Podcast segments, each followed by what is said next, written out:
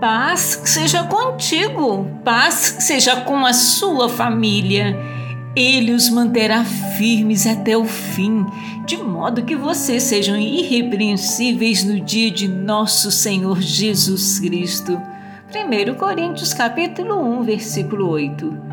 Não tema a maldade de suas próprias inclinações, ó Filho de Deus, pois Cristo sempre o sustentará apesar de sua fraqueza. Confie nele, apoie-se em seu poder, entregue-se à misericórdia redentora de suas mãos e não busque o poder de permanecer em sua própria força.